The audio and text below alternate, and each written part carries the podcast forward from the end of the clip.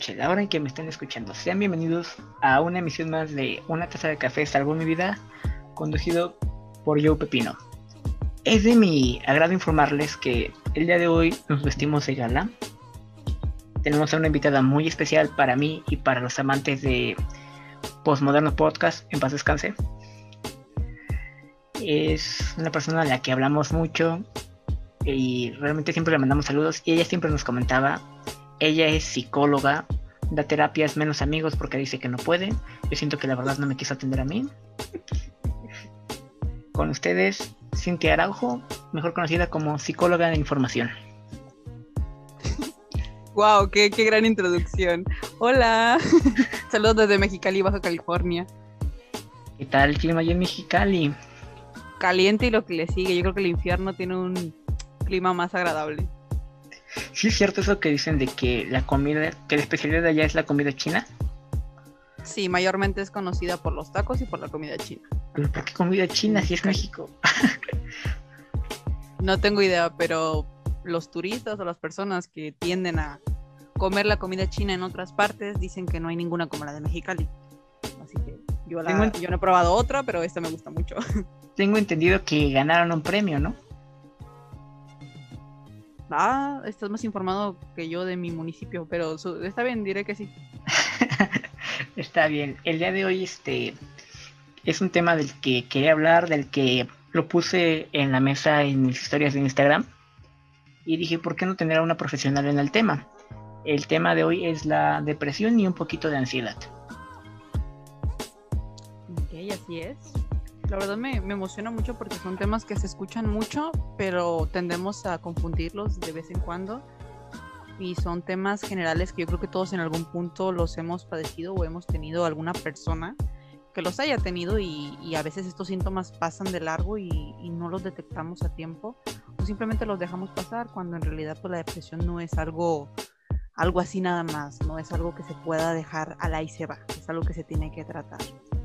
Así que no es algo con lo que se juegue, ¿no? Exactamente. Es algo con lo que se juegue y de hecho es algo que me molesta mucho porque pues mucha gente así que juega con eso el shitpost de ay tengo este depre de mentis cuando bueno tú lo has vivido de primera mano conmigo ya sé que no me quisiste atender por coda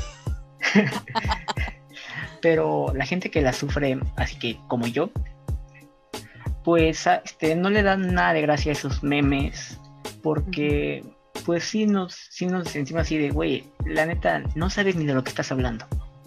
Así es. Sabes ni de lo que estás hablando. Y bueno, quería hacerte una pregunta, este, tú, este, como psicóloga, ¿te has tenido depresión, ansiedad? ¿Cómo te has sentido? Que si yo en lo personal la he tenido. Sí. Mira, primero que nada, la depresión no es algo que uno se puede autodiagnosticar, la ansiedad tampoco, y en realidad ningún trastorno se puede autodiagnosticar. Eh, a mí me encanta cuando llegan mis pacientes al consultorio y a una, por una orientación y llegan ya con su diagnóstico hecho, ¿no? Y yo les pregunto, oye, ¿y quién te evaluó? ¿Cómo? No, pues es que yo hice un test súper bueno, ¿no? En redes sociales. Y va, ah, excelente, ¿no? Y ya sacando este, la evaluación y todo, pues te das cuenta de que a lo mejor sí cumple, pero pues no siempre es así.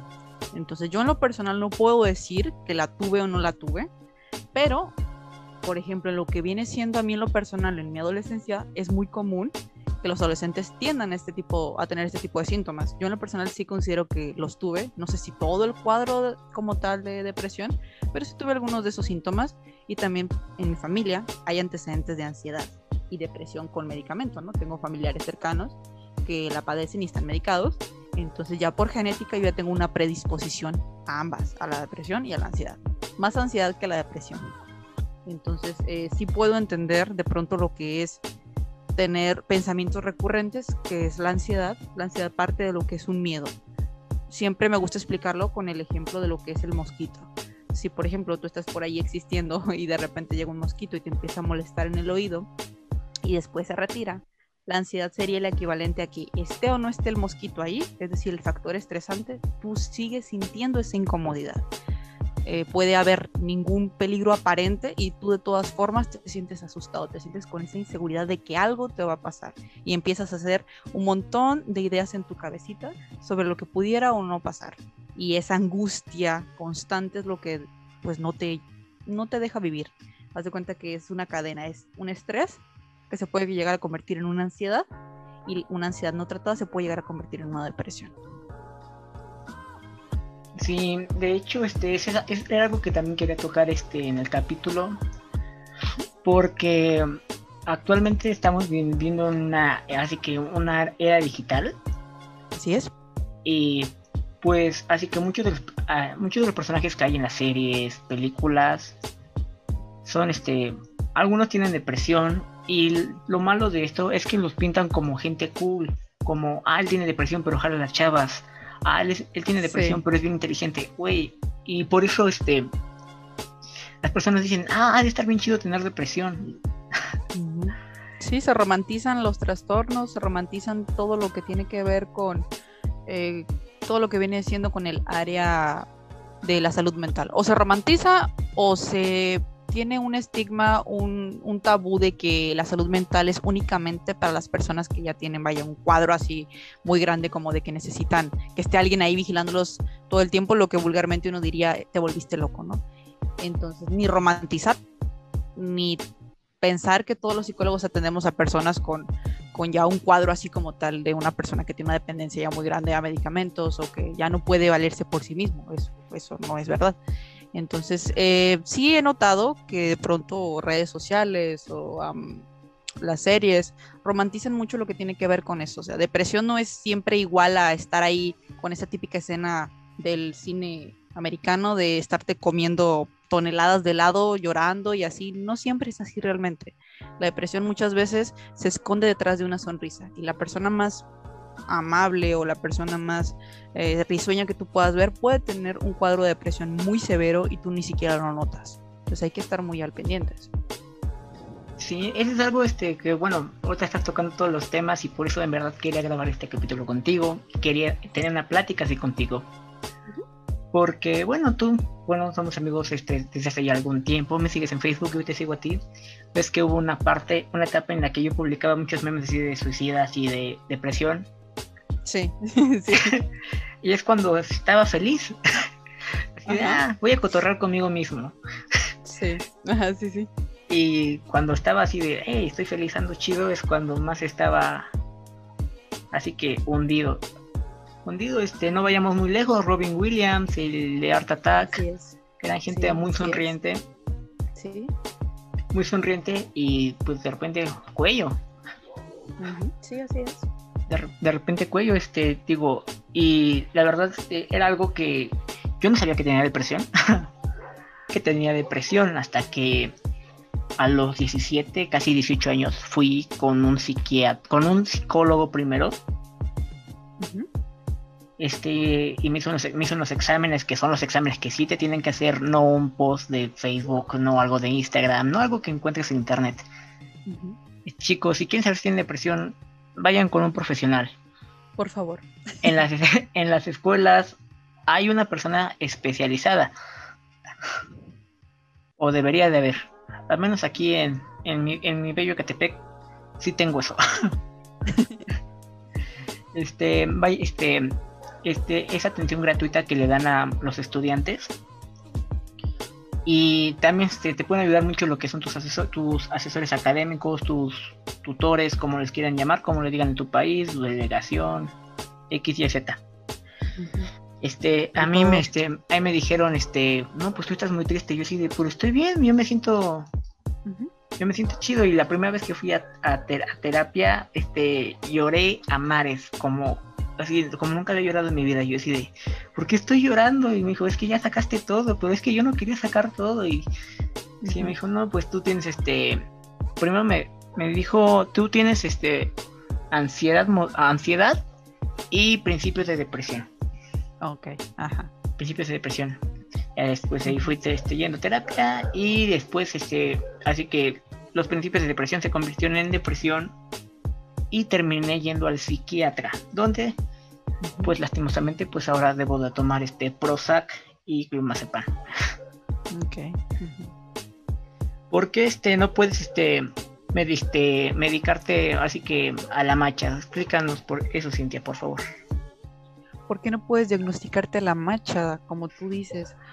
Um, es algo que uno tiende a hacer mucho, pero por ejemplo, el medicamento no se puede jugar con medicamento. Uno como psicólogo no tiene ninguna autoridad para medicar a un paciente. ¿Por qué? Porque no somos doctores. Lo mismo cuando tú vas con un psiquiatra, te tiene que hacer pruebas, tiene que evaluar tu caso para saber qué medicamento tú necesitas.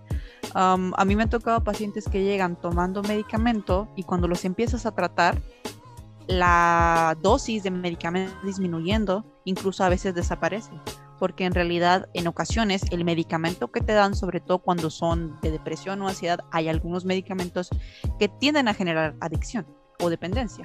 Entonces, al tú no tratar todo lo que tienes que tratar, o sea, haz de cuenta que cuando te dan medicamento, puede que en algunos casos sí se necesite, puede que en otros casos no se necesite del todo. Entonces tú necesitas tratar las dos partes, la parte biológica y la parte psicológica. Si tú tomas medicamento, tal vez te ayude en una parte, pero haz de cuenta que el 50% está tratado y el otro 50% le corresponde a la parte emocional, que esa sería la chamba de los psicólogos. Entonces, a lo mejor tú tomas medicamento, y te sientes más o menos, pero no te terminas de sentir del todo cómodo. Entonces empiezas a ir a sesión y tal vez ya con eso está completo tu proceso. Lo mismo si vas a sesión, pero no tomas el medicamento, haz de cuenta de lo mismo, está la mitad del trabajo hecho. Entonces tomar así medicamento que no está evaluado por un especialista y te lo tomas así nada más, o por tiempos eh, que se pasan de, lo que tu médico te dijo, pues genera un daño, hasta cierto punto puede dar hasta efectos secundarios. Por ejemplo, hay medicamentos que además de generar dependencia, tienden a alterar tu estado del ánimo o tienden a inhibir las sustancias naturales que tienen, que tiene nuestro cerebro. Entonces eso es contraproducente, por eso siempre hay que, hay que, hay que tratar, hay que tratar ambas partes. Entonces acostumbramos a nuestro cerebro, por ejemplo, a tanto medicamento que llega un punto en el que si le quitas el medicamento, como que el cerebro dice, ah, chirrio, no se lo necesito, cuando en realidad este tipo de sustancias ya las producía nuestro cuerpo, pero pues al estar en este estado eh, donde pues no estábamos emocionalmente del todo bien, por así decirlo, estamos pasando por este, este cuadro de ajuste, pues como que sí, de pronto dice el cerebro, ah, caray, ¿qué está pasando? Entonces tú lo acostumbras a, con medicamento, se lo quitas y el cerebro dice, o sea, como, pues ya me acostumbraste a cierta cantidad y ahora necesito generarla, pero de una manera artificial, cuando en realidad pues tal vez la podía generar de una manera natural. Entonces hay que tener mucho cuidado con eso de la medicación y también muchas veces este tipo de síntomas, estas eh, dolencias que de repente nosotros presentamos, se empiezan a somatizar, o sea, las dolencias emocionales se empiezan a somatizar. O sea, si tú tienes dolores inexplicables, dolores de cabeza, dolores de garganta, eh, infecciones en los ojos, dolores ah, como, ah, me duele el vientre, me duele la, la, espalda baja, tengo mucho dolor en los pies, tengo mucho dolor así, y vas al médico y aparentemente está todo bien, pueden ser cargas emocionales que tú no has soltado cargas emocionales del tipo, no me he perdonado por las cosas que he hecho, no he perdonado a otras personas por las cosas que me han hecho, no he podido soltar aquella situación de cuando yo tenía cinco años y mi compañerito me robó mi juguete y yo lo quería, o sea, cositas así, que parecieran pequeñitas e insignificantes, nuestro cerebro las guarda. Y si hubo un rencorcillo ahí, eso se va guardando y se puede convertir en, en un cuadro de afectación más grande si no lo tratamos. Sí, yo recuerdo que, bueno, ahorita que mencionaron los efectos secundarios, ya no me acuerdo cuál era el medicamento que tomaba antes, pero hubo, una, hubo un momento en el que si yo no tomaba, ah, tenía un lapso de tiempo en el que me, solta, me soltaba o estaba súper apagado. Sí. estaba súper apagado porque... Y, y luego digo, no es justificación, aclaro, no es justificación pero había veces que explotaba de repente y no sé si venga ahí en los síntomas de que por cualquier cosita te tensaba, me tensaba, me tensaba y, y una cosita que no me molestaría normalmente me hacía molestar y explotaba. No sé si venga en el cuadro de depresión o... ¿De casualidad no era la sertralina? Ay, ya ni me acuerdo, Fue, fueron de las primeras que tomé. Creo que sí. lo más seguro, lo que es el, el Prozac, el clonazepam, la sertralina son las más comunes para para cuadros de ansiedad o depresión. Y la Lubo, Lubox, también llega a tomar Lubox. Ah, ok, esa no, no me había tocado escucharla. ¿Es Luboxefina, creo que se llama? Luboxefina. Sí. Esa no me ha tocado escucharla. Ese es este menos fuerte. Pero, pues sí, este, había momentos en los que me sentía así de. Momentos muy explosivos y momentos en los que estaba muy apagado. No había un punto medio en el que me sintiera bien. Y hablando de eso que decía de las, este, de lo que genera este, naturalmente el cuerpo, las endorfinas, Ah, las sustancias, ajá. este, yo tenía una pregunta que hacerte. Aprovecho para preguntarle esto a una psicóloga y que no me cobre, porque es mi amiga y está grabando. Ok, aprovecha. y si tengo la respuesta, pues te la doy. Mira, ¿por qué este, yo solito bloqueo mis fuentes de endorfinas? Ah, caray. Por, ¿Tú este, porque ya, ve, ya ves que así que una fuente natural de las endorfinas es este salir, socializar, divertirte, convivir. Y hay veces, bueno, hay veces, la mayoría del tiempo, perdón, este amigos que me han invitado a salir, lo voy a decir aquí, lo siento. Este, y hay veces que la neta, a mí me dicen, oye, ven a una fiesta, ey, este, vamos a un lado, vamos a tal lado, vamos a tal lado. Y la neta sí tengo tiempo, y pero eso ya no debo de pedir, ya, ya solo tengo que, ya, ya, estoy, ya estoy grande. Me- solo me dicen, avisa dónde vas a estar y ya. Y la neta me invento un pretexto X, hasta el más tonto para no ir. ¿Siempre ha sido así? Pues un tiempo acá sí, Ok. De un tiempo acá sí. Porque inclusive eso me llegó a causar este problemas con mi expareja, que también es fan de este podcast. Este, porque ella me decía, sal, diviértete. Y yo así de, no, pues que no, no tengo ganas. Pero el problema es que el no tengo ganas se hizo para mí lo normal, lo cotidiano. Ajá. Digo, y digo, creo que sí siempre he sido así. Porque inclusive luego mi, mam- mi mamá, mis tíos, este, gente muy cercana a mí me dice, güey, sal, distráete.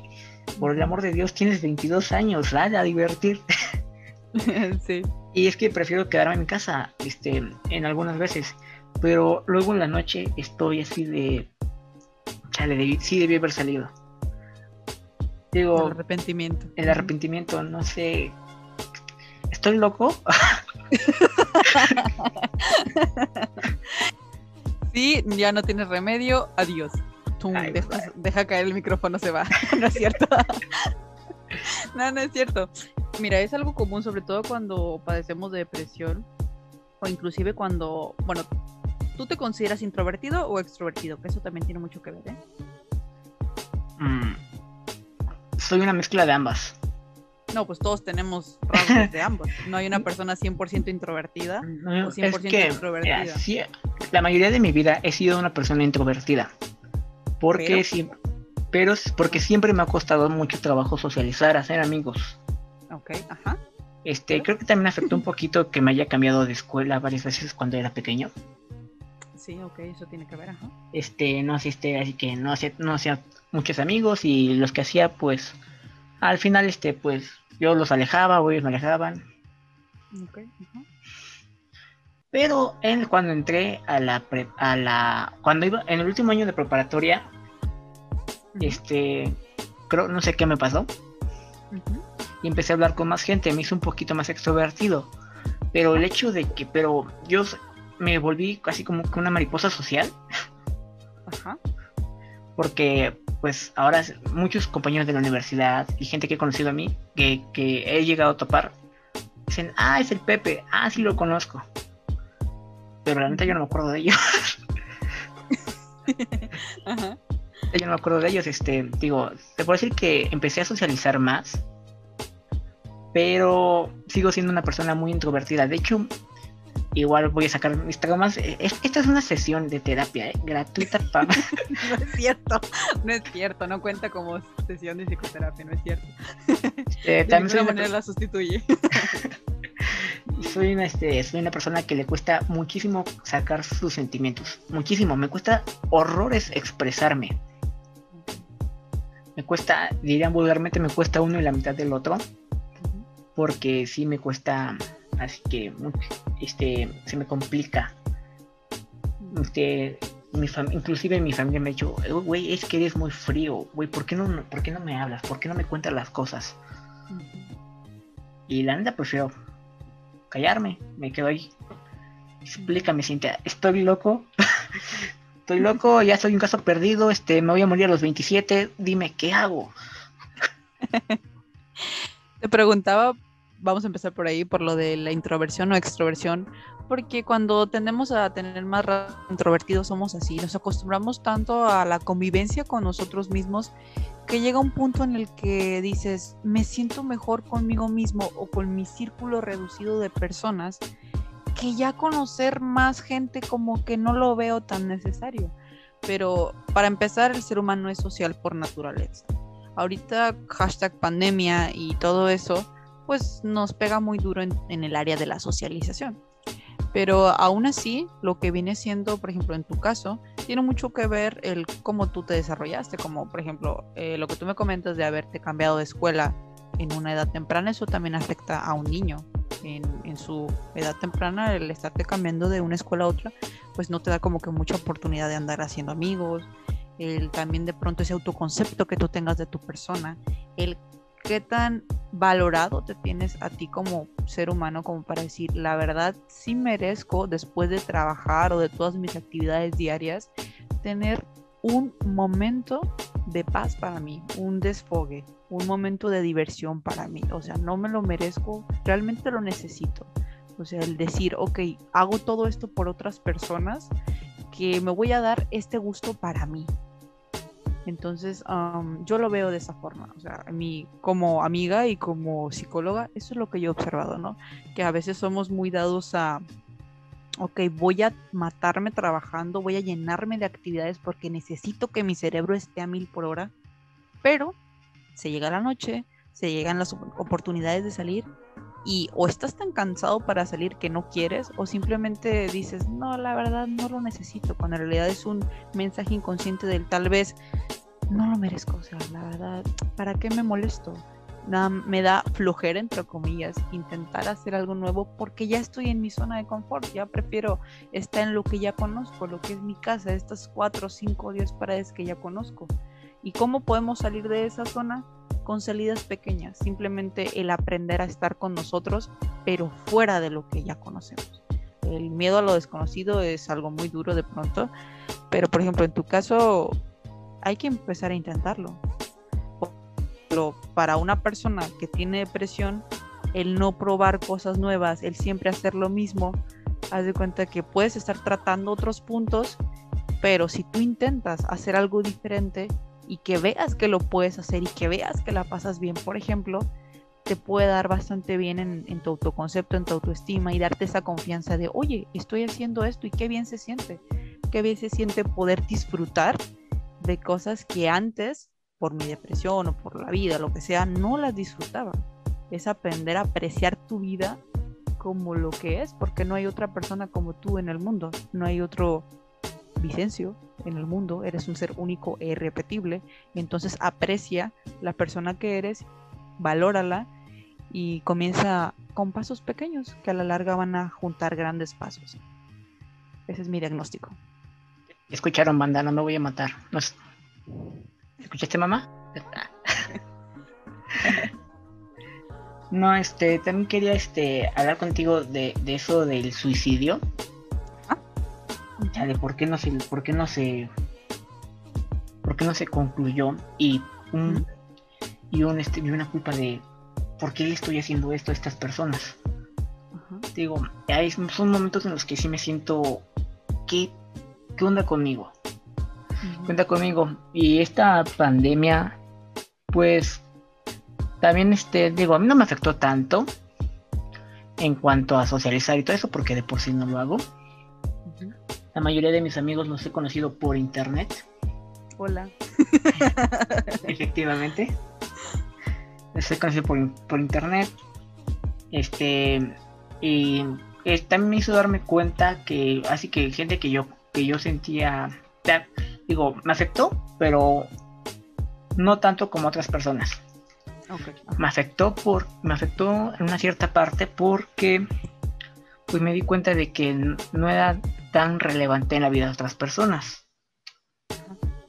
Porque cuando estábamos en así que en la normalidad, yo sentía de, ah, no, pues está ocupada y todavía justificaba a las personas, no, pues es que tiene muchas cosas que hacer. Sí.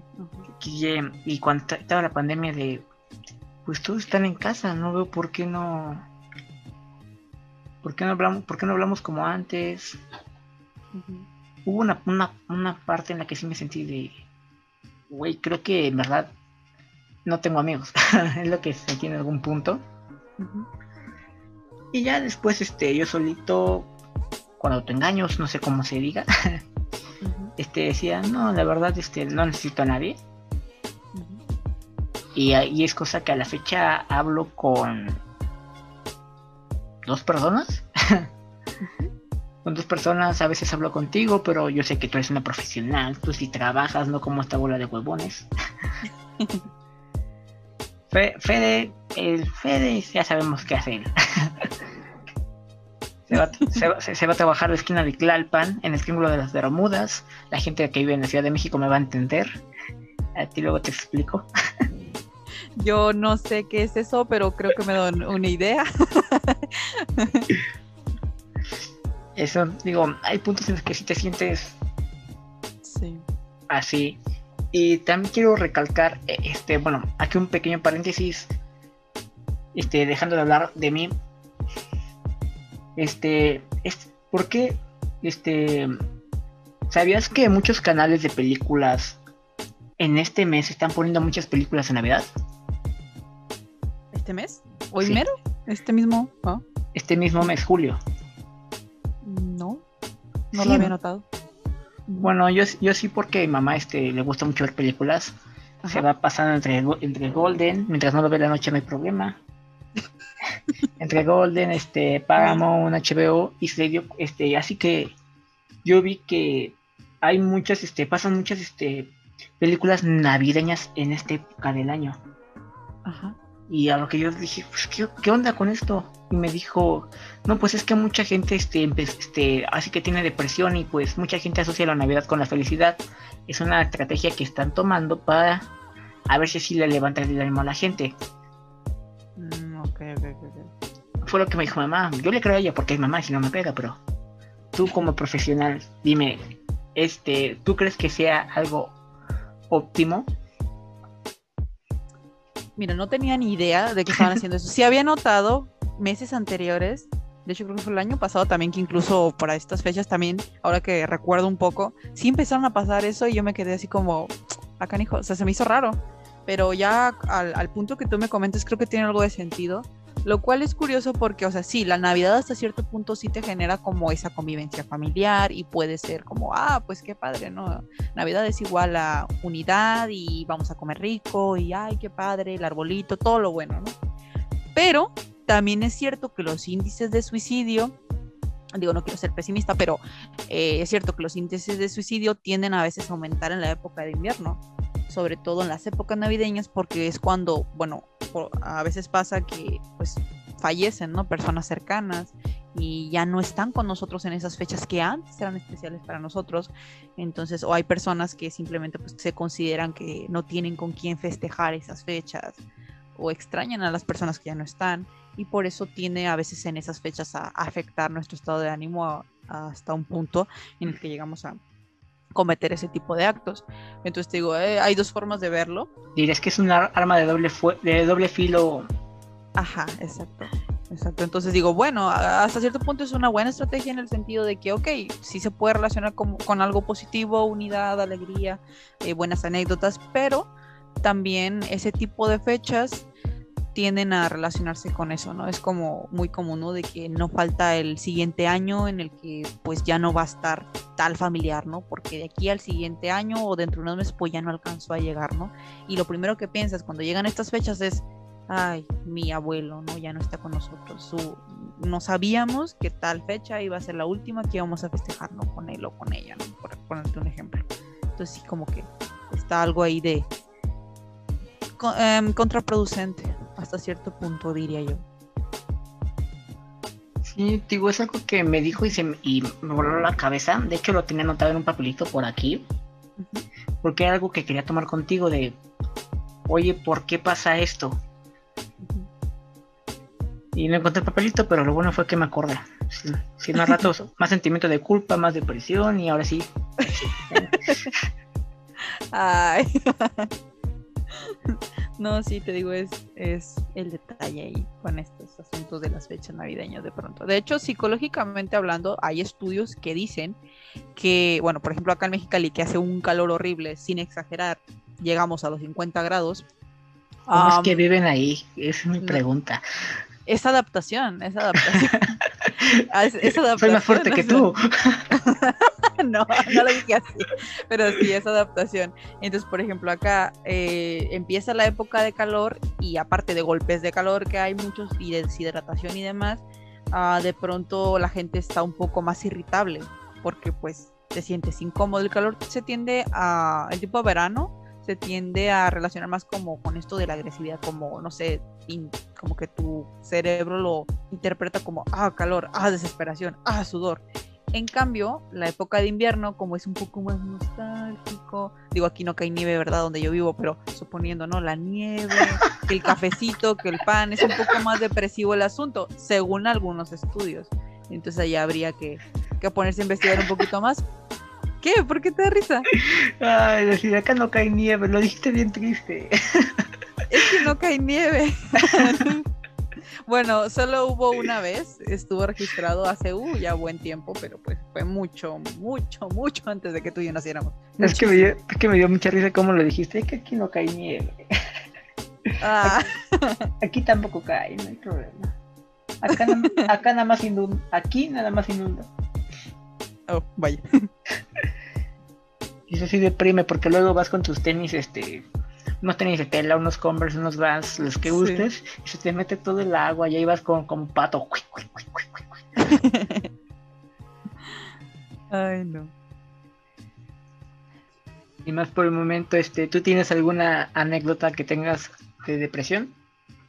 Una anécdota extra que se te ocurra de algún paciente tuya.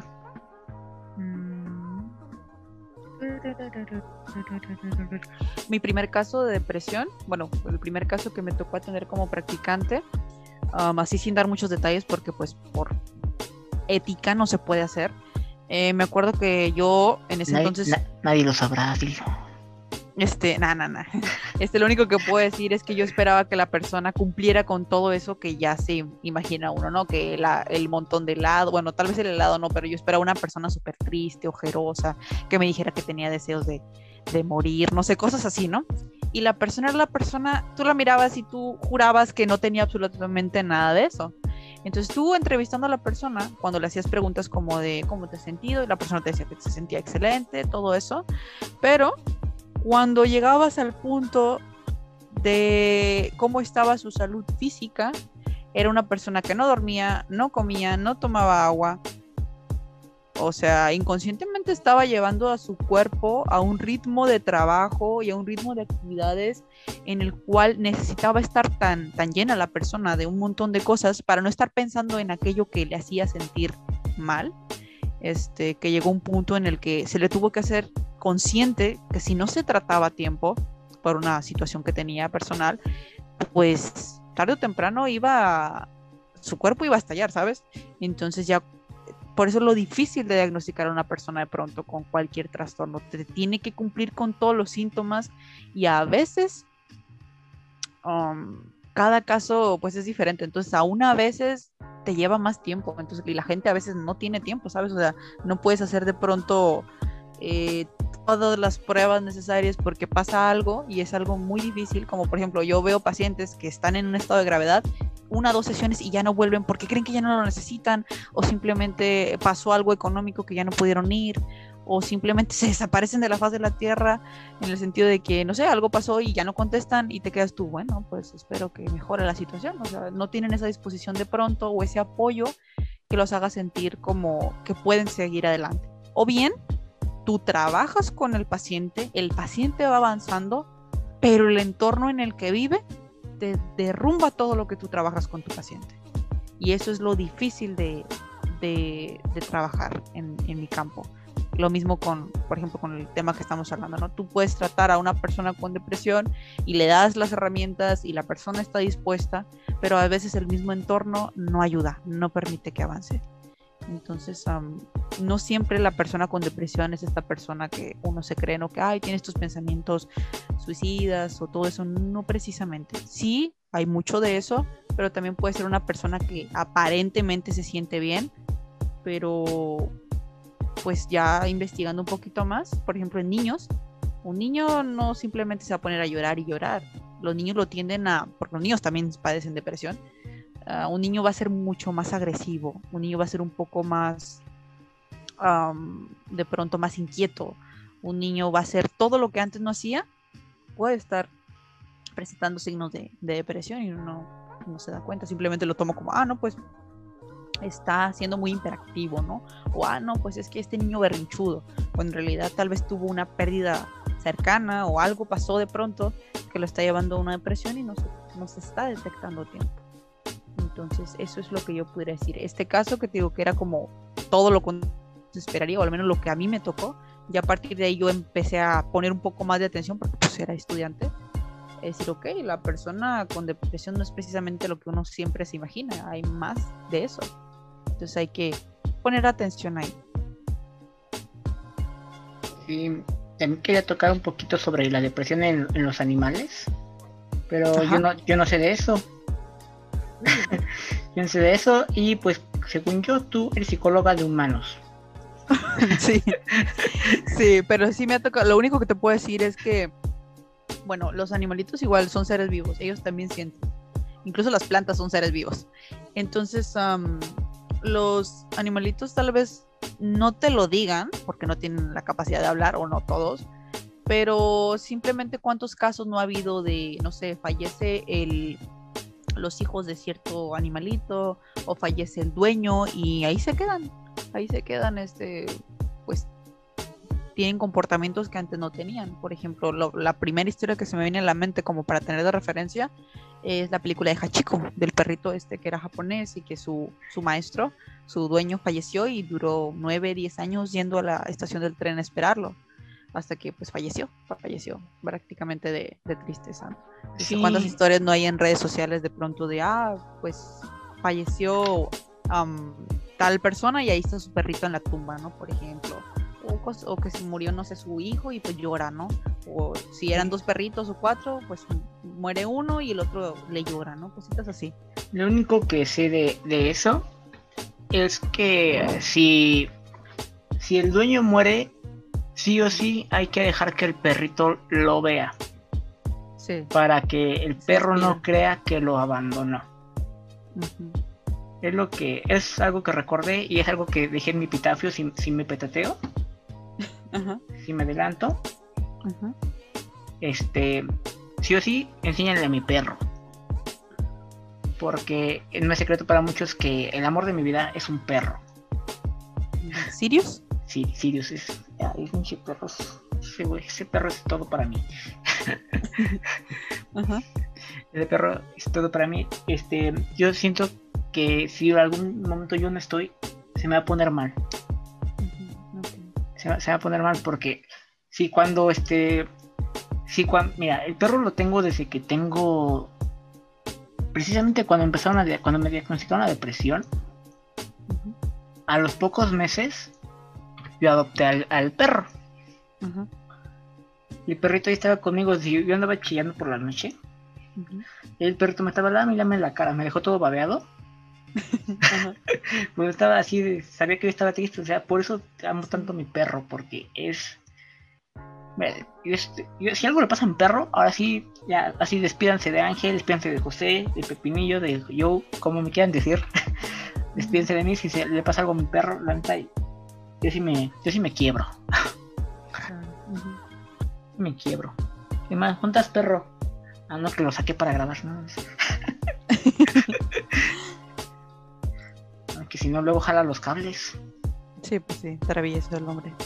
Pues sí, es un bebecito, aunque digan que ya está grande. Es un bebecito. tus redes sociales, cómo te seguimos, cómo te encontramos, de qué hablas, cuál es tu trip. Ay, mi trip. Bueno, en YouTube estoy como psicólogo en formación. De hecho, en todos creo que estoy como psicólogo en formación. Sí, ajá. Instagram, en TikTok también estoy como psicólogo en formación. ¿Tienes TikTok? Sí, o por lo menos lo intento. Este, en Instagram también estoy como psicólogo en formación o bien arroba c.fidelia a, o sea, con doble A. Twitter también tengo, casi no lo utilizo, pero vaya anda. Facebook, página de Facebook igual, psicólogo en formación. Sí, en todas partes estoy como psicólogo en formación. Y pues básicamente lo que yo hago es compartir cosas, todo tipo de contenido que tenga que ver con la salud mental. Todos estos temas que tengan que ver con la reflexión, con la sanación, con el perdón, de pronto subo videos, por ejemplo, a YouTube de... De hecho, tengo un video sobre la depresión también. De ahí me base para no sonar tan ignorante en este video. Yo solo puedo hablar. Vayan a verlo. La neta, yo me aventé sus videos antes de venir a hablar aquí porque yo solo puedo hablar por mí, pero tenía que tener conceptos generales. Vayan a verlo, su canal es muy bueno, te entretiene y yo soy de sus fans números uno. Los demás chingan a su madre, yo soy el chido. Qué grosero. Sin más por el momento, ahí nos vemos. Chao, chao.